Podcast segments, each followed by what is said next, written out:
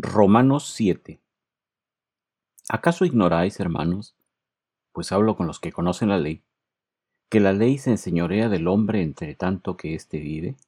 Porque la mujer casada está sujeta por la ley al marido mientras éste vive, pero si el marido muere, ella queda libre de la ley del marido. Así que si en vida del marido se uniere a otro varón, será llamada adúltera, pero si su marido muriere, es libre de esa ley, de tal manera que si se uniere a otro marido, no será adúltera. Así también vosotros, hermanos míos, habéis muerto a la ley mediante el cuerpo de Cristo, para que seáis de otro, del que resucitó de los muertos, a fin de que llevemos fruto para Dios. Porque mientras estábamos en la carne, las pasiones pecaminosas que eran por la ley obraban en nuestros miembros llevando fruto para muerte. Pero ahora estamos libres de la ley, por haber muerto para aquella en que estábamos sujetos, de modo que sirvamos bajo el régimen nuevo del Espíritu y no bajo el régimen viejo de la letra. ¿Qué diremos, pues? ¿La ley es pecado? En ninguna manera, pero yo no conocí el pecado sino por la ley. Porque tampoco conociera la codicia si la ley no dijera no codiciarás. Mas el pecado, tomando ocasión por el mandamiento, produjo en mí toda codicia, porque sin la ley el pecado está muerto. Y yo sin la ley vivía en un tiempo, pero venido el mandamiento, el pecado revivió y yo morí. Y hallé que el mismo mandamiento que era para vida, a mí me resultó para muerte. Porque el pecado, tomando ocasión por el mandamiento, me engañó, y por él me mató. De manera que la ley a la verdad es santa, y el mandamiento santo, justo y bueno. Luego, ¿lo que es bueno vino a ser muerte para mí? En ninguna manera, sino que el pecado, para mostrarse pecado, produjo en mí la muerte por medio de lo que es bueno, a fin de que por el mandamiento el pecado llegase a ser sobremanera pecaminoso. Porque sabemos que la ley es espiritual, mas yo soy carnal, vendido al pecado. Porque lo que hago no lo entiendo, pues no hago lo que quiero, sino lo que aborrezco, eso hago.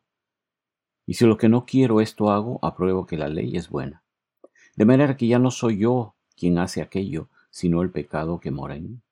Y yo sé que en mí, esto es en mi carne, no mora el bien. Porque el querer el bien está en mí, pero no el hacerlo. Porque no hago el bien que quiero, sino el mal que no quiero, eso hago. Y si hago lo que no quiero, ya no lo hago yo, sino el pecado que mora en mí. Así que queriendo yo hacer el bien, hallo esta ley, que el mal está en mí. Porque según el hombre interior me deleito en la ley de Dios, pero veo otra ley en mis miembros, que se revela contra la ley de mi mente y que me lleva cautivo a la ley del pecado que está en mis miembros. Miserable de mí, ¿quién me librará de este cuerpo de muerte? Gracias doy a Dios por Jesucristo Señor nuestro. Así que yo mismo, con la mente sirvo a la ley de Dios, mas con la carne a la ley del pecado. Romanos 8 Ahora pues, ninguna condenación hay para los que están en Cristo Jesús, los que no andan conforme a la carne, sino conforme al Espíritu.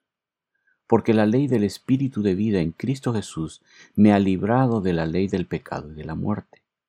Porque lo que era imposible para la ley, por cuanto era débil por la carne, Dios, enviando a su Hijo en semejanza de carne de pecado, y a causa del pecado, condenó al pecado en la carne, para que la justicia de la ley se cumpliese en nosotros, que no andamos conforme a la carne, sino conforme al Espíritu.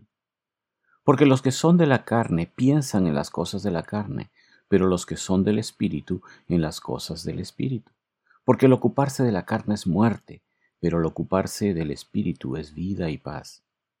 Por cuanto los designios de la carne son enemistad contra Dios, porque no se sujetan a la ley de Dios ni tampoco pueden. Y los que viven según la carne no pueden agradar a Dios. Mas vosotros no vivís según la carne, sino según el Espíritu, si es que el Espíritu de Dios mora en vosotros.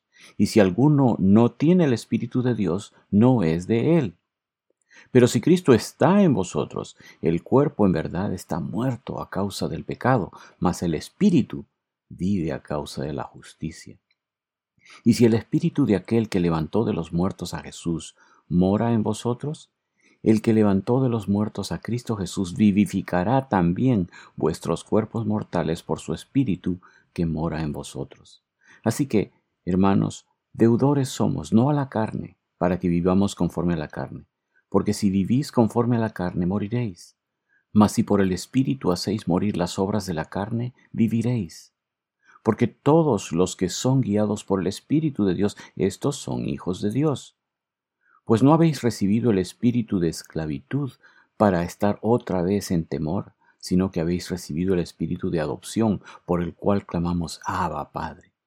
El Espíritu mismo da testimonio a nuestro espíritu de que somos hijos de Dios y si hijos, también herederos, herederos de Dios y coherederos con Cristo, si es que padecemos juntamente con Él, para que juntamente con Él seamos glorificados. Pues tengo por cierto que las aflicciones del tiempo presente no son comparables con la gloria venidera que en nosotros ha de manifestarse. Porque el anhelo ardiente de la creación es el aguardar la manifestación de los hijos de Dios. Porque la creación fue sujetada a vanidad, no por su propia voluntad, sino por causa del que la sujetó en esperanza, porque también la creación misma será libertada de la esclavitud de corrupción a la libertad gloriosa de los hijos de Dios. Porque sabemos que toda la creación gime a una y a una está con dolores de parto hasta ahora. Y no solo ella, sino que también nosotros mismos, que tenemos las primicias del Espíritu, nosotros también gemimos dentro de nosotros mismos, esperando la adopción, la redención de nuestro cuerpo. Porque en esperanza fuimos salvos, pero la esperanza que se ve no es esperanza, porque lo que alguno ve, ¿a qué esperarlo? Pero si esperamos lo que no vemos, con paciencia lo aguardamos. Y de igual manera el Espíritu nos ayuda en nuestra debilidad pues qué hemos de pedir como conviene no lo sabemos, pero el Espíritu mismo intercede por nosotros con gemidos indecibles.